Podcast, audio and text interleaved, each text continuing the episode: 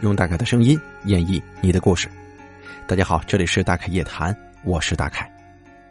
您或者您身边的朋友、家人经历过哪些离奇的怪事儿、匪夷所思的奇遇，或者说您身边发生过一些让人感到印象非常深刻的事件，您都可以写下来给大凯投稿，并且随稿附上您的网名、年龄以及性别。那么接下来的时间，咱们一起来听一下今天这位投稿的朋友，他都说了些什么。这位朋友是这么说的：“他说，大概你好，我是你忠实的海外粉丝。我先介绍一下我自己，我的网名叫皮皮，是个留学生，坐标澳大利亚悉尼，祖籍山东。首先，我要表达对大凯以及其作品的喜爱之情。”和很多听众一样，陪伴了我在上学、上班的路上枯燥无聊的时间。我也跟我很多身边的中国朋友分享过你的节目，也希望你跟各位听众在疫情期间能够身体健康，注意防护。下面呢，我直接说正事儿。这个事儿发生在我留学期间，应该是一八年时候的事儿，也是我在澳大利亚学习的第二年。那时候呢，我在网上找了个公寓，跟一对情侣，啊，情侣就是房东，啊，跟他们合租。国外很多公寓都是复式的，房子在五楼，而我们需要进门以后再下一个楼梯，意思就是说，我的单元号是五一三，而我房间的实际位置在四楼，这两位情侣啊住在我楼上。这房子真心不错，而且离我学校非常近。一般来说，这种房源在悉尼价格不会太低，基本在四百五十澳币左右一周。而我房东却给我开了一个三百澳币一周的价格，这使我非常意外。不过他们养了三只猫咪，要知道在国外养宠物那可是非常耗钱的，更何况这一养就是三只。所以我想，可能房东并不缺钱吧。价格开的便宜，应该就是为了吸引租客。当时学校还没开学，我本人还在国内过年，看了两眼照片，觉得这个地理位置不错，离学校、离机场都近，价格也低。看了两眼房间结构照片之后啊，就跟他们签了合同，并且搬了进去。可谁知这一搬，竟然成了我噩梦的开始。二零一八年二月十七号，我中午在悉尼落地，打车去了房东提供的地址。到了楼下之后，房东就下楼来接我。跟房东初次见面非常愉快，东北人，他女朋友也下来迎接我，人也厚道。聊了两句，就感觉跟这两位非常投缘呢。一边说，一边坐电梯上楼了。一进门是个客厅，非常敞亮。电视机还在播放着《非诚勿扰》的重播，而且非常干净。我本人是一个比较爱干净的人，看到房东也是这样，我就感觉更高兴了。只是当我的视线移到左边那个通往楼下的楼梯的时候，我感受到了一丝压抑。大家可以想象一下，客厅如此敞亮，而楼梯却感觉通往着无尽的黑暗，而且。同时，本来三个人愉快的气氛在这一刻感觉停止了，就觉得那两位也都不说话了，直勾勾的看着我。各位也都知道，澳洲在南半球，二月份是夏天，非常热。但是我竟然不自觉的冒出了一丝冷汗，感觉后背发凉。这个时候，两只猫咪突然涌了出来，一只黑色的肥猫，我也说不出啥品种。还有一只瘦瘦的橘猫，两只猫咪走过来，就这么打量我。我非常惊讶，他们竟然不怕生啊！那只黑色的肥猫正盯着我，在我的腿上来回的蹭。我瞬间就对它产生了好感，把它抱起来玩了一会儿。参观完了五层之后，我就准备下楼去我房间了。房东是在读研究生，招待完我之后，就急匆匆的去上课了。我当时带着三个大箱子，我房东的女朋友跟我走到了楼梯口，我准备搬箱子下楼。这个时候啊，房东的女朋友就站在原地说：“你自己搬下去吧，楼下我不敢下。楼下你不敢下，这什么意思啊？我有一种比较疑惑的眼神看他，而且他呢，好像也是刻意回避，说自己要回房间写论文，说着就走开了。我就搬着我的行李到了楼下，楼下差不多五十平米，没有窗户，不开灯的话就是漆黑一片。有一个洗手间，一个卧室，一个放东西的公共房间，还放着一个洗衣机。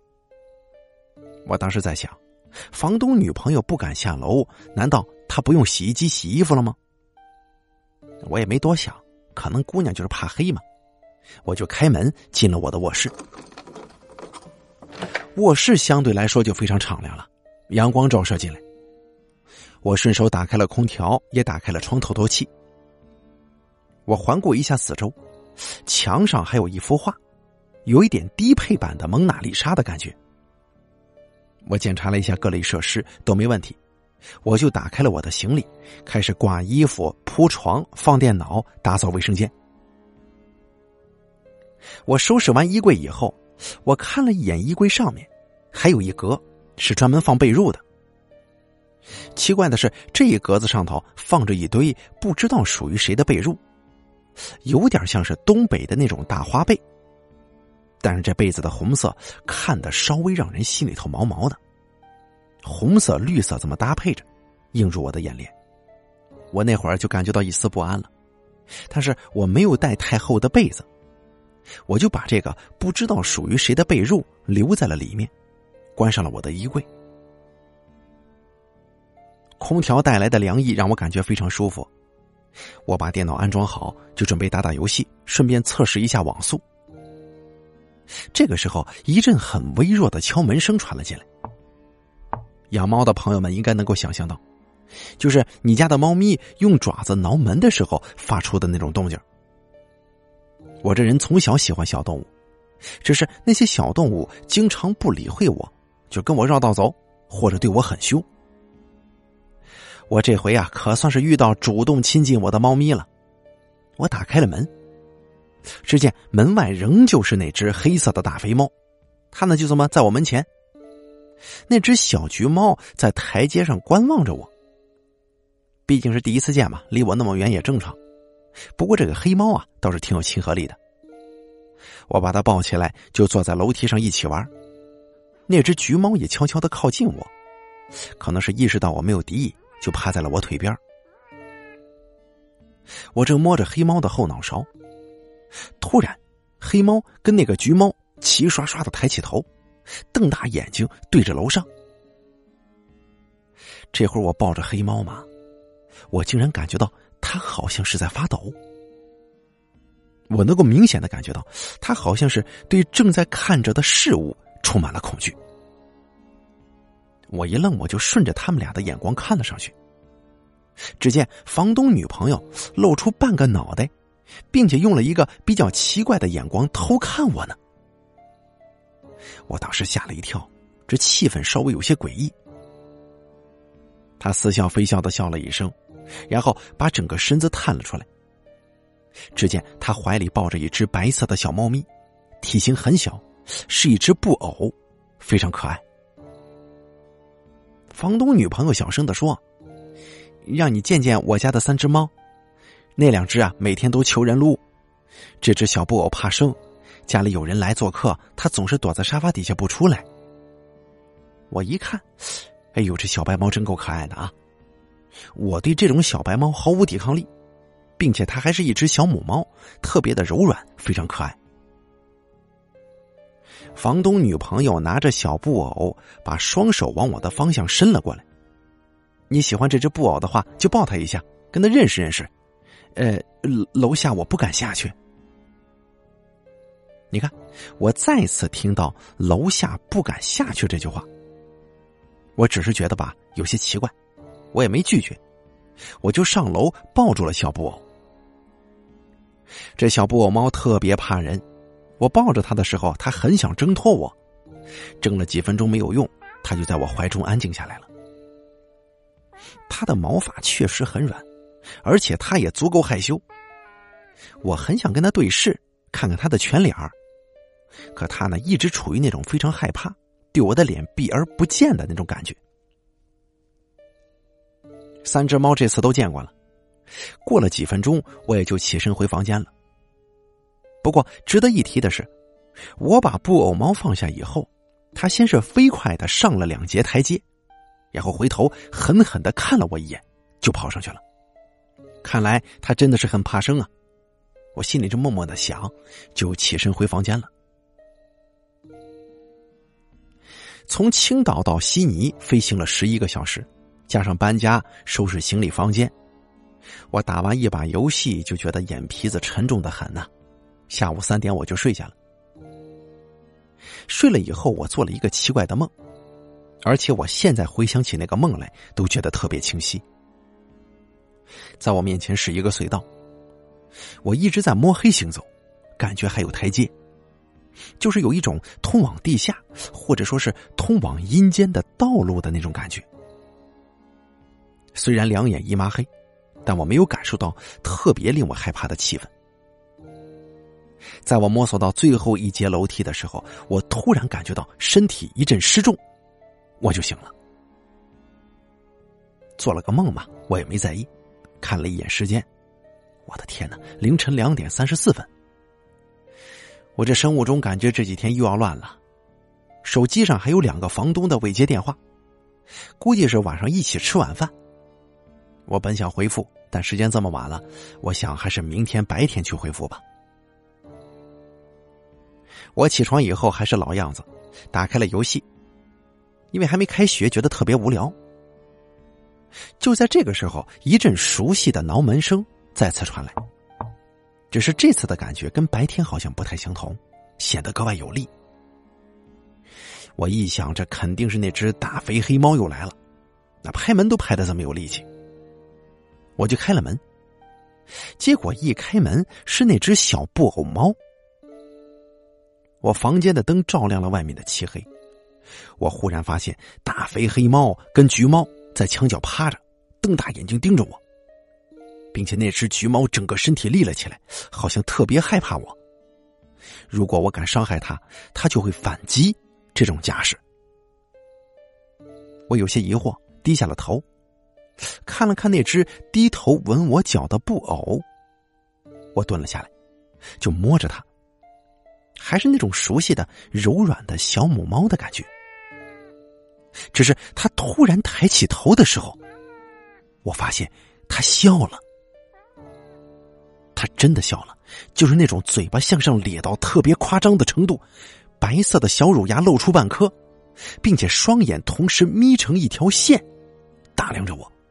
那个景象十分恐怖，跟白天那种水灵灵的大眼睛，感觉这眼珠子都能掉出来的那种软萌形象，形成了鲜明的对比。我心中有点发毛。在这个漆黑安静的夜晚，我打开了楼下储物空间的灯，这一层总算是明亮起来了。这个时候，小布偶忽然伸出爪子，跳起来抓了一下我的脸。没错，他跳起来了。当时我这右脸就感觉到热辣辣的，好像要流血。我看他，他就这么一直摆出那种诡异的笑脸。我惊吓的后退了几步，“你他妈的！”我还骂了一句，用力狠狠的踹了一脚那只布偶。我这会儿就感觉在我面前的，并不是白天抱在怀中的那只小母猫。被踹了以后，他也很识趣。把自己的笑容收住，马上跑到了楼梯上，消失在了黑暗之中。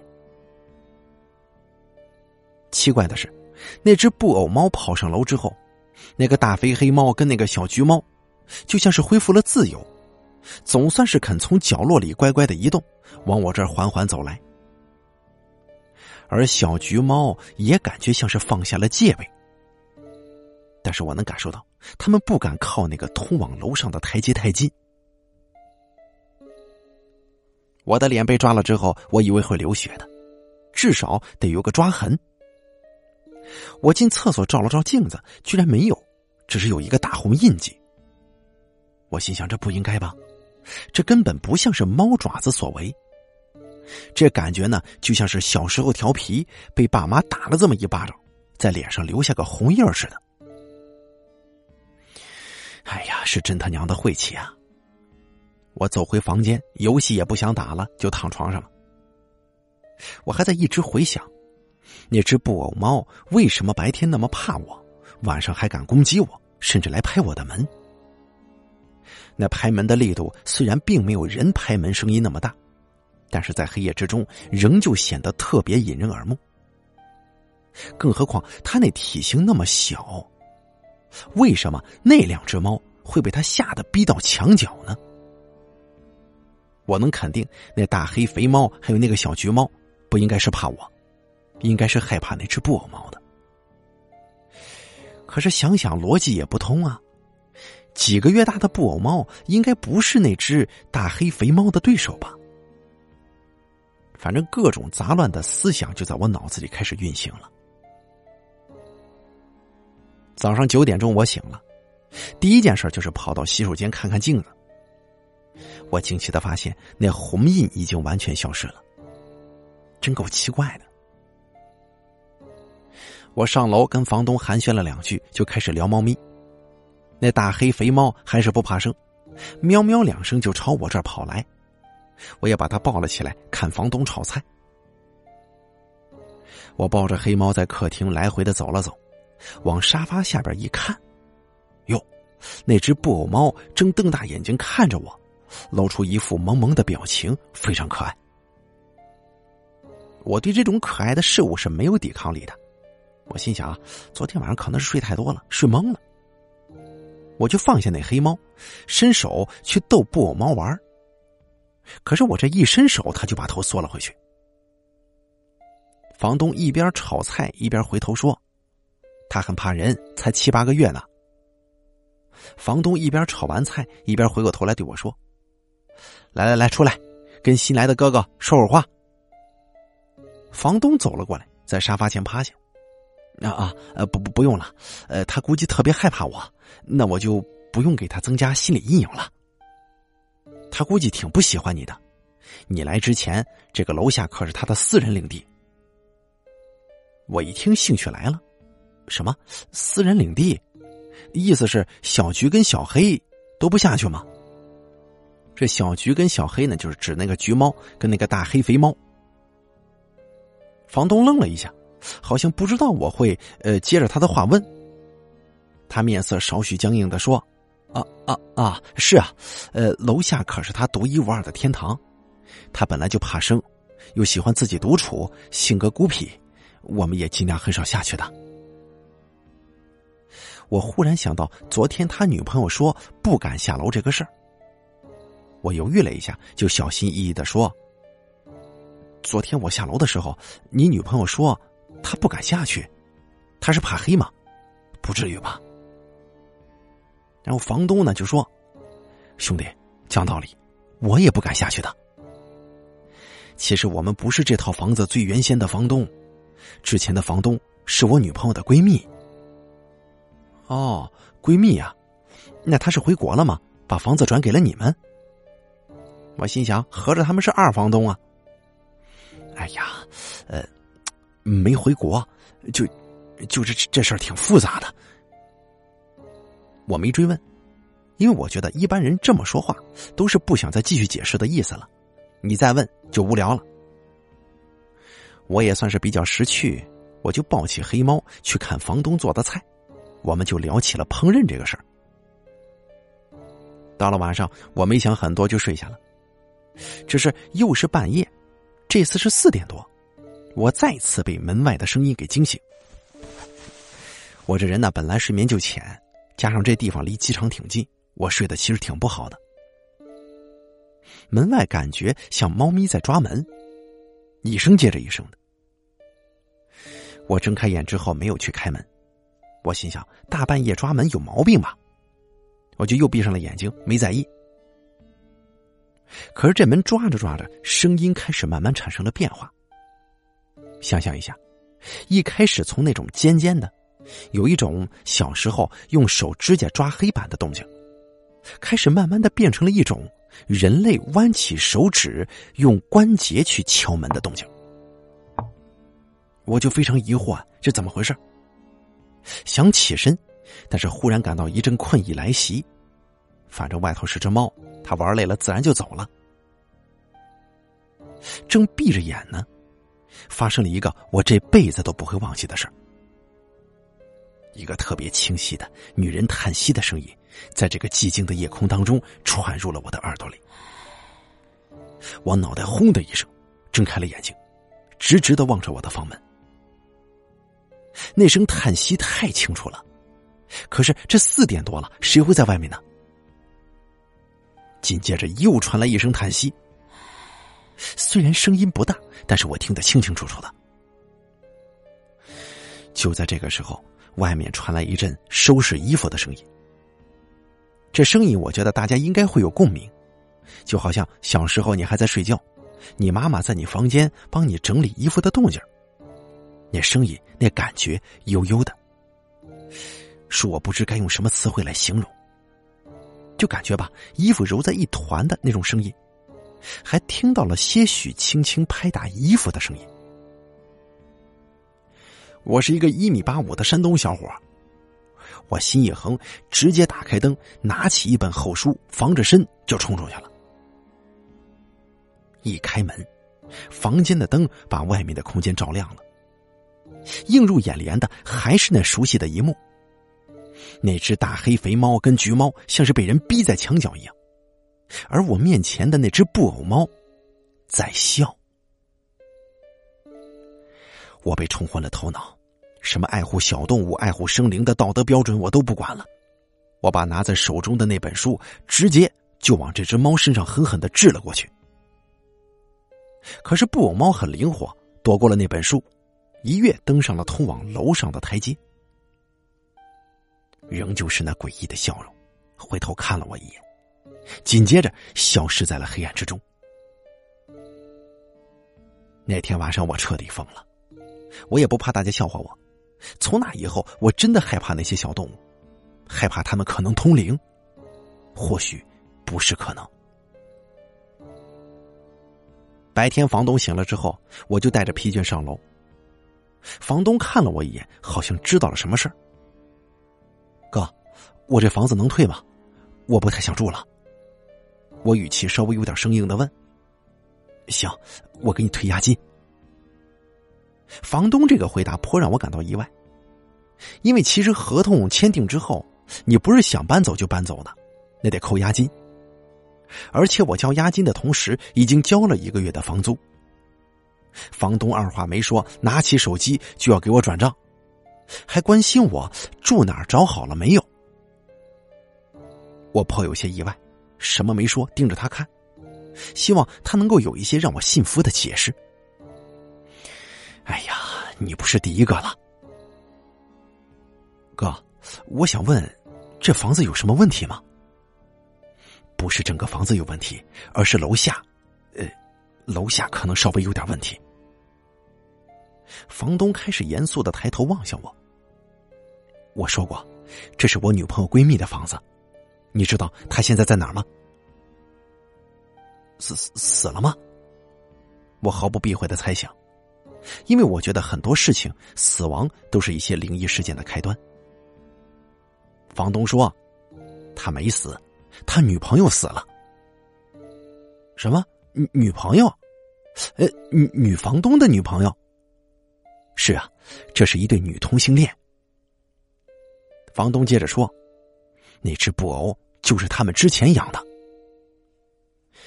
当时啊，他们特别甜蜜，因为在澳洲。对同性恋没有任何歧视，他们支持人与人自由恋爱，不一定非得是异性结合，他们更注重的是人们精神层面的爱情。有一些本不是同性恋的人，会因为小时候心理刺激、被霸凌的阴影之类的，或者说长大之后对世界的认知产生变化，会转变他们的性取向，也就是咱们国内常说的“呃掰弯了”。哦，然后呢？虽说人会被掰弯，但是有些人弯了之后会被掰直的。我女朋友的闺蜜就是这个例子。她跟她的女朋友相恋了四年，从高中时候就在一起了。当时估计是纯粹的友情，后来慢慢依靠发展为了呃，可能不被大多数人认同的爱情。他们一起学习，一起高考，一起出国，一起来到澳洲。后来，咱们叫她小 C 吧，小 C 也就是我女朋友的闺蜜了。哎呀，小 C 改变了她的主意，也就是咱刚才说的，掰直了。她呢，开始对各种男生产生兴趣，每天都在刷某音，给男性主播送礼物什么的。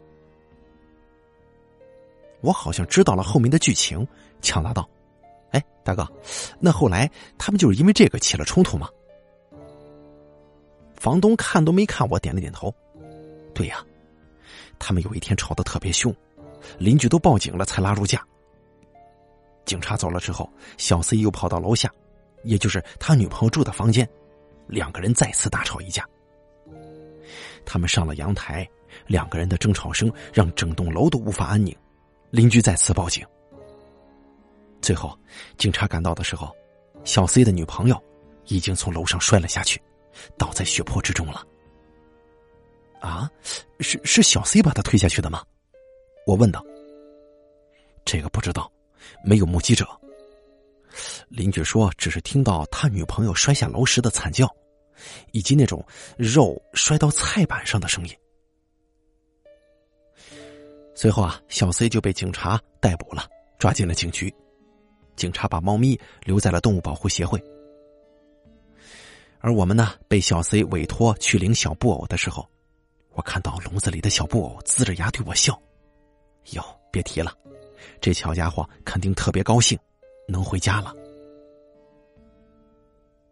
一听到这边，我摇头苦笑，真不知道该说些什么好。这房子已经马上要被拍卖了。但是明年才交，在明年交房之前，这房子所有权被委托在我们手中。我们一开始也觉得正好不用到外面交房租了，就住进来了。你们知道这些事儿，怎么还住进来？也不怕晦气吗？我苦笑着问。哎呀，我们一开始的时候不怕，现在也怕了。我女朋友说，曾经有一次晚上下楼去洗衣服，死活找不到楼下灯的开关。打开手电筒照，怎么都找不到。最后摸着黑把衣服放在洗衣机里面，一回头直接看到一个人影，当时吓坏了，蹲在墙角哭呢。后来我听到，赶忙下去。可是很奇怪，我一顺手就找到了灯的开关，打开了灯。只见他吓坏了，吓得心中有了阴影，他就再也没下去过。我不想继续追问下去。因为我发现我的手心已经全是汗了，我开始对我的一切经历，开始从鬼跟死人灵魂的角度去解读。难道晚上敲门的是那个死去的女生吗？难道那个会笑的布偶猫，它是来找我麻烦的吗？它会不会被附身了呢？那只小母猫会不会以为我是凶手要来报复我？还有第一天晚上我被抓的那一下。我脸上没有任何疤痕，却有一个巴掌大的红印记。是那个女人打的吗？我停止了我的思考，开始下楼收拾行李。房东也非常快的把我的押金和房租全部退给了我。我快速收拾完所有东西，因为才住了不到一周，扛着三个箱子上了楼，准备去酒店暂住几天。正要打开门的时候，房东出来送我。我回头，非常友好的告别。只是我的视线转移到了房东的背后，客厅的猫爬架上。只见那只小布偶猫在对我笑。呃，大哥，你们没觉得那只布偶猫好像有问题吗？啊，没有啊，没觉得。我从来不相信那些玩意儿，但是那是我有史以来。第一次遇到如此邪门的事我跟我身边所有的朋友讲，他们都不相信，都以为我疯了。他们纷纷都用什么猫的表情是可以变化的，有时候风吹的声音很像有人在拍门去解释。甚至还有个朋友跟我开玩笑，说中国的鬼附身这些事儿，管不到澳大利亚来。我只知道这些东西只有亲身经历过，才能在心底产生独有的恐惧，或者说敬畏吧。好了，咱们这位朋友的投稿呢，已经演播完毕了。皮皮，怎么说呢？在国外租房的一个惊悚经历啊。其实，大概个人跟你换位思考想一想的话，如果在楼下那个房间看到一只猫，这个猫笑啊，大概我见过的啊，就是有时候那个猫吧，呃，你很容易去混，就是这个猫笑跟这个龇牙就是发凶那种表情，应该咱们能够分辨。这个猫笑到底是什么？到底是什么表情啊？这个大概很难思考，很难在脑海当中构建这么一个一个框架或者一个场景。这房子知道渊源之后，确实是死过人，可能不是死在这个房间里面的，而是跳楼。但是咱看过很多欧美的电影，是吧？有很多在这个房间跳楼死的人，往往都会在这个房间当中寄居，留下魂魄。就算咱们单纯的去考虑这个灵异啊，这个灵异层次的话。有可能啊，就是咱们这个笔者皮皮，你的怀疑，我认为是有可能，并且这个皮皮呢，还给大凯在这个附件当中啊发了几张照片，在这儿没法给大家看。因为小猫，尤其是深夜拍的啊，那个猫在拍照的时候眼睛会有反光，更显一种灵异感。反正我看了之后，觉得更加身临其境了。咱们看过很多影视作品，其实呢，这个通灵啊、招灵啊，都与猫有关。为什么有人就说这个猫能能招魂，能当做一个就是施法或者说科仪的一个媒介？就好像一个著名的恐怖电影叫做《康斯坦丁》，也叫《地狱神探》，里边这个康斯坦丁他去到地狱调查案件的时候，通过猫的眼睛以及一些这个其他的手段来打开通往地狱的通道的。所以说，这个猫啊，在西方一些国家，呃，有时候会被解读于这个与通灵或者说与神秘。故事或者神秘的一些事情有关联色彩，不知道您是否对这个东西有了解呢？大家呢可以去了解了解。好了，非常感谢这位叫做皮皮的朋友给咱们投的非常详细的这个稿件。如果您呢也想像皮皮一样给大凯投稿，一共有三个投稿方式，大家记住了：第一，关注大凯的微信公众账号“大凯说”，发送聊天信息给我；第二，加大凯的 QQ 投稿群三群。一三一五七零九九七，再就是第三个投稿方式，把您想要说的写成邮件，直接发送到邮箱一三一四七八三八艾特 QQ 点 com 就可以了。我在这儿等着您的来稿。